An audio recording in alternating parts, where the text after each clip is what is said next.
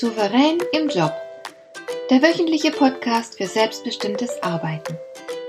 Ich heiße Marion Lemper-Püchlau und in meiner Sendung geht es um mehr Souveränität am Arbeitsplatz. Du erfährst, wie du immer ein wenig über den Dingen stehst. So kannst du deine Ziele erreichen, du bewahrst dir deine Selbstachtung und du ziehst mehr Befriedigung aus deiner Arbeit, obwohl all dem häufig so viel entgegensteht. Finde heraus, wie dir die Arbeit jeden Tag Freude macht.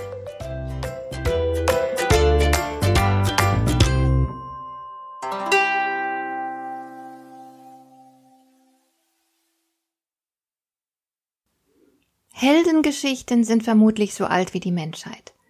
Früher hat man sie am Lagerfeuer erzählt.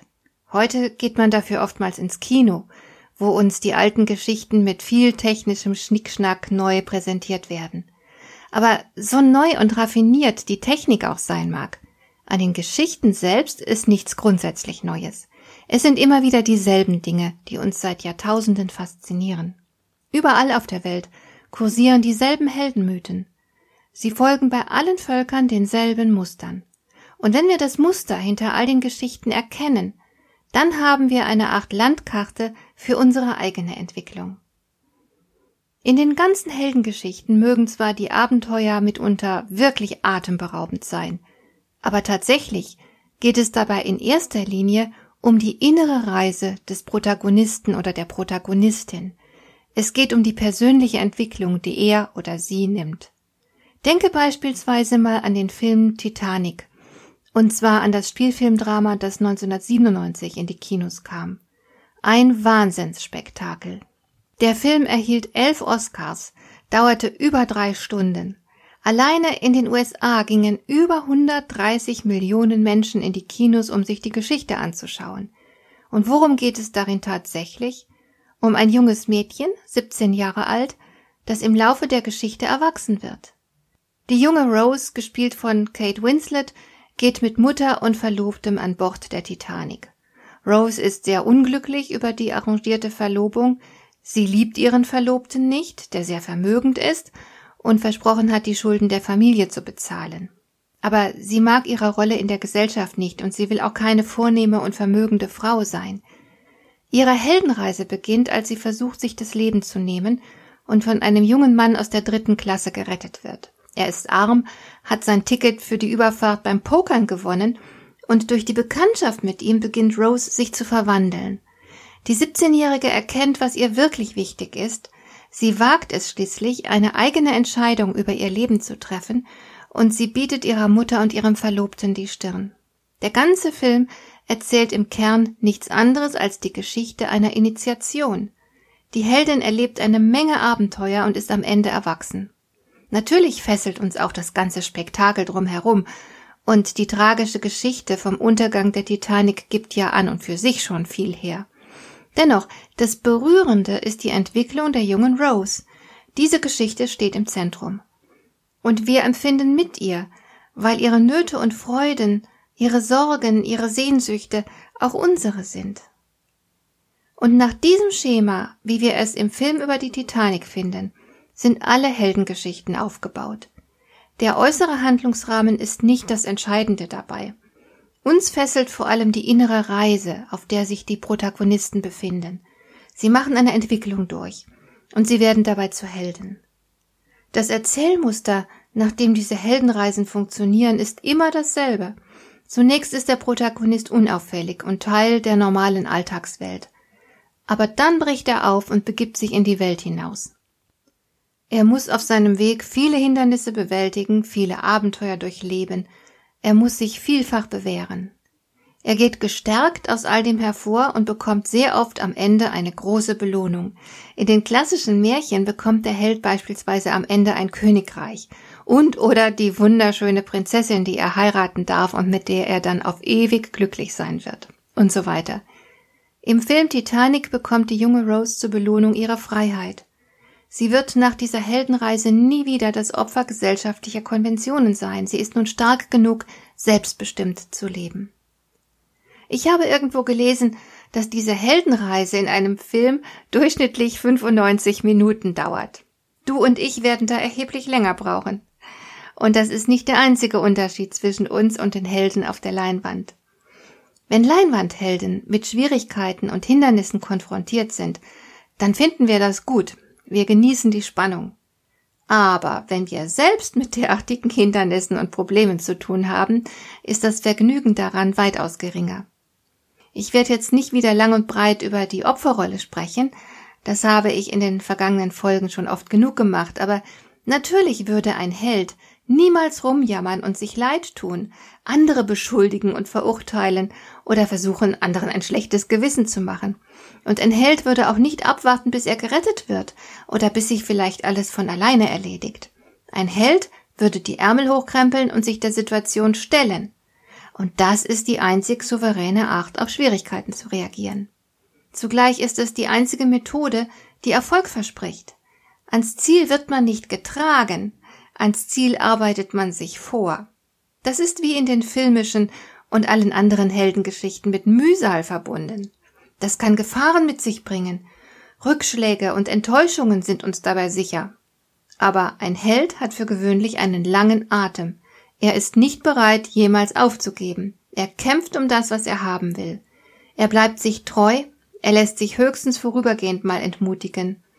Er weiß oft, wie sich Verzweiflung anfühlt, aber er gibt ihr nicht nach. Er rappelt sich immer wieder auf, er versucht eine Menge unterschiedlicher Dinge. Schau dir bloß an, was Rose alles unternimmt, um auf der sinkenden Titanic ihren Freund aus der verschlossenen Kabine zu befreien. Und das ist typisch für eine Heldengeschichte. Ein Held hat auch für gewöhnlich keine Zeit, der ganzen Welt von seiner schwierigen Situation zu erzählen. Er liegt anderen nicht damit in den Ohren, was er für Probleme hat. Er konzentriert sich auf sein Handeln. Und er kümmert sich nicht darum, was andere für eine Meinung dazu haben. Er hat ein klares Ziel vor Augen. Hinter diesem Ziel steht er mit Haut und Haaren. Davon lässt er sich nicht abbringen. Und er geht äußerst fokussiert vor. Er bündelt seine Energie. So, und wer das nicht schafft oder gar nicht erst dazu bereit ist, der wird auf der Stelle treten. Der entwickelt sich nicht weiter. Ein erfülltes Leben besteht immer aus einer andauernden Folge von kleinen und größeren Heldenreisen. Und jetzt stellt sich die Frage, wie kann der Job für dich zur Heldenreise werden? Ich unterteile solch eine Heldenreise gern in fünf verschiedene Stadien. Im ersten Stadium bist du in einer ganz normalen und oft auch vorhersehbaren Situation. Vielleicht hast du den Beruf ergriffen, den deine Eltern dir nahegelegt haben. Jedenfalls ist alles in deinem Leben vertraut und dadurch auch bequem. Du hast einen geregelten Alltag, alles läuft in sicheren Bahnen. Aber dann, im Stadium 2, spürst du plötzlich eine Unzufriedenheit. Du merkst, dass du mehr vom Leben erwartest. Irgendwas scheint dir zu fehlen. Vielleicht ist die Sehnsucht zunächst noch unbestimmt, aber mit der Zeit wird dir immer klarer, was dir fehlt. Schließlich bist du bereit, einen ersten Schritt aus deiner Komfortzone zu wagen. Das muss jetzt keine lineare Entwicklung sein, die diesem ersten Schritt folgt. Du beginnst vielleicht ganz klein und machst mal versuchsweise eine eintägige Fortbildung zu dem Thema, das dich reizt. Vielleicht bist du noch sehr ambivalent und zögerlich, vielleicht quälen dich auch Selbstzweifel, und du bist dir unsicher, ob du dir die ersehnte Veränderung überhaupt zutrauen kannst. Möglicherweise brauchst du noch einen kleinen Anstupser von außen, damit du richtig loslegst. Aber schließlich ist es soweit, du legst los. Du machst dich auf den Weg. Das könnte zum Beispiel so aussehen, dass du dich auf eine andere Stelle bewirbst. Dies ist Phase 3. In der vierten Phase schließlich bist du auf dem Weg.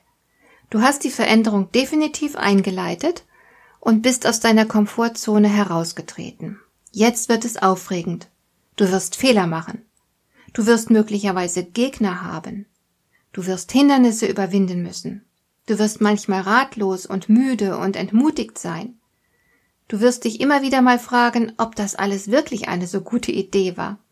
Du wirst Geduld und Beharrlichkeit brauchen. Vielleicht würdest du in manchen Momenten gern wieder in die alte Komfortzone flüchten. Aber dafür ist es zu spät. Du spürst, dass du nicht mehr die Person bist, die du mal warst. Du hast bereits begonnen, dich zu verändern.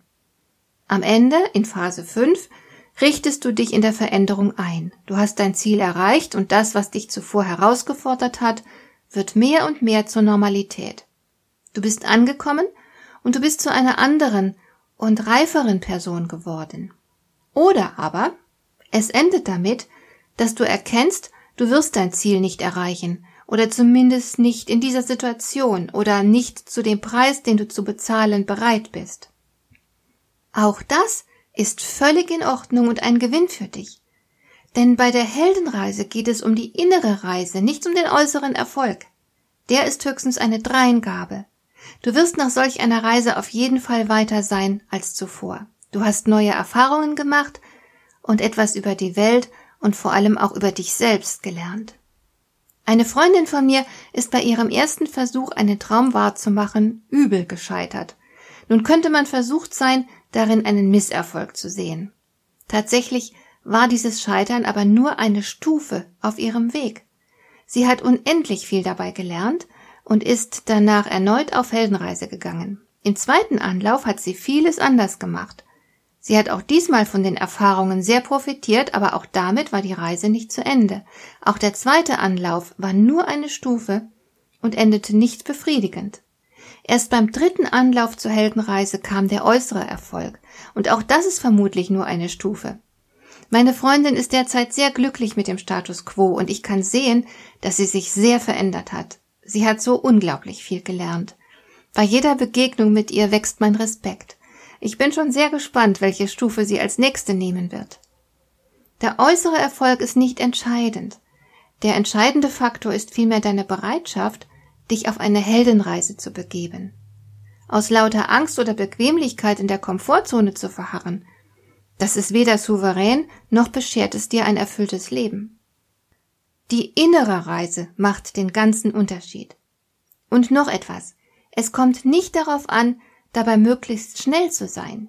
Denn Leben heißt unterwegs zu sein, nicht möglichst schnell anzukommen. Dir gefällt dieser Podcast? Dann bewerte ihn doch mit einer Sternebewertung und Rezension in iTunes. Das hilft einerseits, diese Sendung noch weiter zu verbessern und andererseits, sie für andere Interessierte noch sichtbarer zu machen. Besuche auch meine Webseite lemper-büchlau.com. Dort findest du ein paar nützliche und kostenlose Downloads, die dir weitere Anregungen für deine Arbeit liefern. Das war die heutige Ausgabe von Souverän im Job. Schön, dass du zugehört hast. Ich wünsche dir viel Spaß und Erfolg bei der Gestaltung deiner Arbeit.